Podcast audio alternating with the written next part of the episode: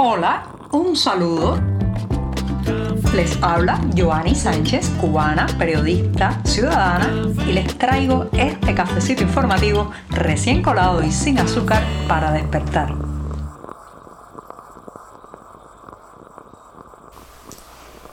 Espero que hayan tenido un hermoso, feliz y en familia fin de semana, pero yo estoy aquí de vuelta ya en este lunes 20 de marzo de 2023 para reiniciar la semana informativa y tomarme, como cada día de lunes a viernes, el tradicional cafecito sin azúcar junto a ustedes. Así que voy con este primer sorbito del día.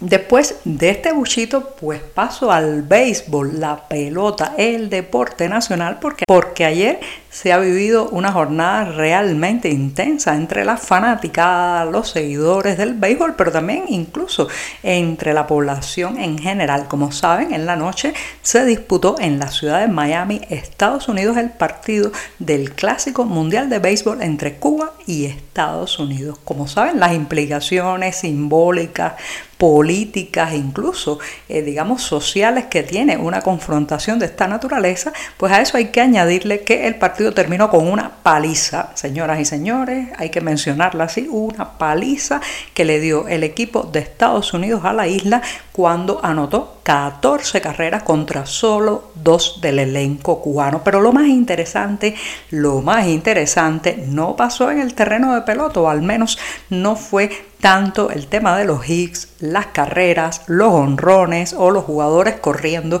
de una base a otra. Lo más interesante que ocurrió en el partido sucedió en las gradas de el estadio de Miami y también en las calles y en las casas cubanas. Les voy a contar por qué este es realmente el juego de pelota que, al que hay que prestarle más atención. En las gradas de este estadio de Miami pues eh, los gritos de patria y vida, libertad, abajo la dictadura, no solamente se hicieron escuchar alto y claro allí mismo en el estadio, sino que también se colaron en la transmisión que estaba eh, pues difundiendo dentro de la isla por los canales oficiales la televisión cubana. Aquellos que estaban frente a la pantalla de su televisor en La Habana, en Santiago de Cuba, en Santa Clara, pudieron escuchar estas consignas y no solamente las consignas, sino también leer carteles al estilo de Abajo la dictadura, La calle es el camino.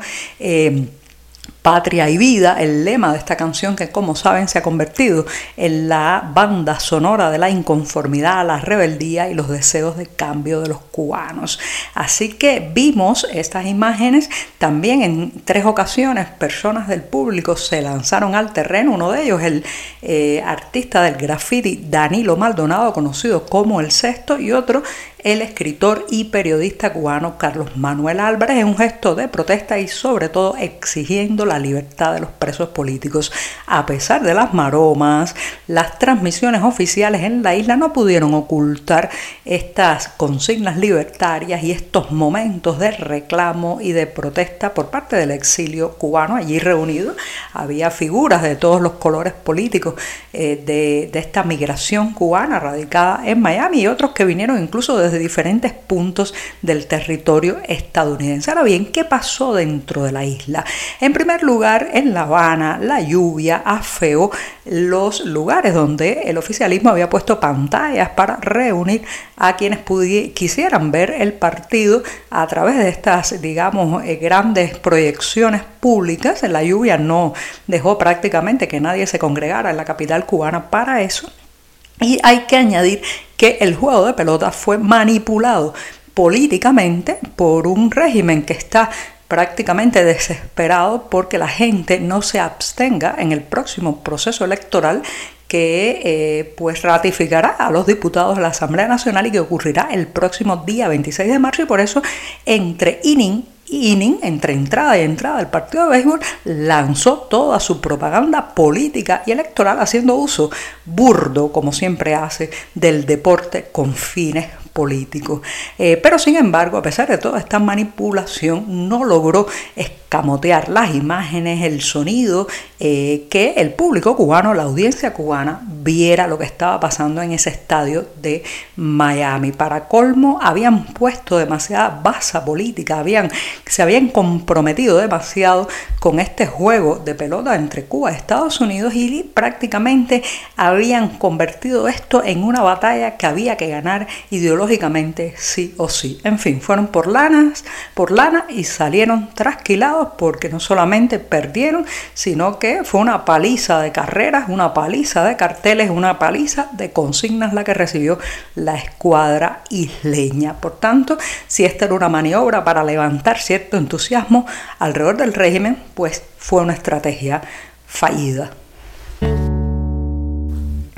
Cinco empresas extranjeras aterrizarán en la isla para dedicarse al comercio mayorista. La noticia ha sido difundida a bombo y platillo por los medios oficiales, pero los economistas tienen sus dudas y están en su absoluto derecho de dudar el del impacto que la llegada de estas cinco compañías extranjeras que venderán, reitero, al por mayor dedicados fundamentalmente a suministrar mercancías, alimentos, útiles de ferretería y hogar para las pequeñas y medianas empresas cubanas y también para empresas estatales, bueno, pues los economistas dudan si realmente esto contribuirá a disminuir la inflación y aliviar un poco la crisis económica que vivimos, porque en parte eh, pues eh, señalan que esto eh, va a terminar asfixiando la poca producción que hay en la isla. Recuerden que uno de los graves problemas para reflotar la economía nacional es que cada vez se produce menos y menos en Cuba, hay menos incentivos y claro,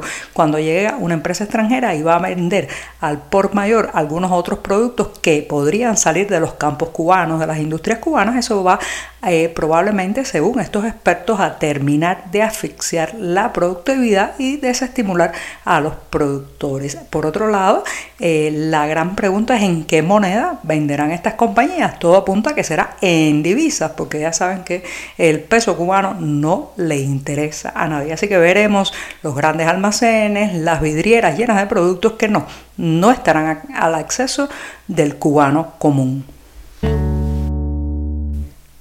La pesadilla de 19 cubanos que se encontraban detenidos en el aeropuerto Nikola Tesla de Belgrado, en Serbia, pues ha terminado, al menos para ellos, porque mientras a ese grupo se les permitió acceder a territorio serbio, otros eh, fueron repatriados a la isla, otros ocho cubanos fueron repatriados en un vuelo con escala en Frankfurt. Esto ocurrió el pasado miércoles, ya se habían escuchado y leído denuncias de este grupo de compatriotas que estaban en condiciones bastante lamentables, sin acceso prácticamente a alimentos, con dificultades incluso para poder consumir agua y eh, se trata de eh, la ruta que han emprendido miles y miles de compatriotas cuando eh, Serbia mantiene la exención de visados para los nacionales cubanos, una, un camino que permite a estos pues hacer el periplo a través de Serbia y buscar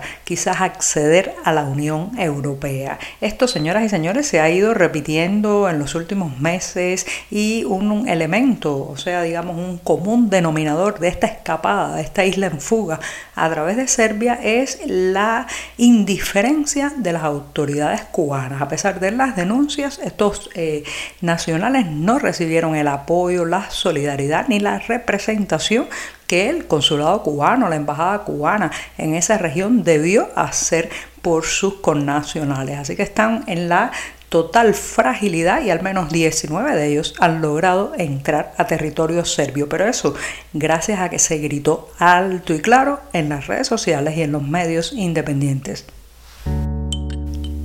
Y para despedir este programa del lunes me voy con la excelente noticia de que el joven cineasta cubano Fernando Fraguela se alzó con el premio La Biznaga de Plata al mejor documental, nada más y nada menos que en el Festival de Cine de Málaga en España.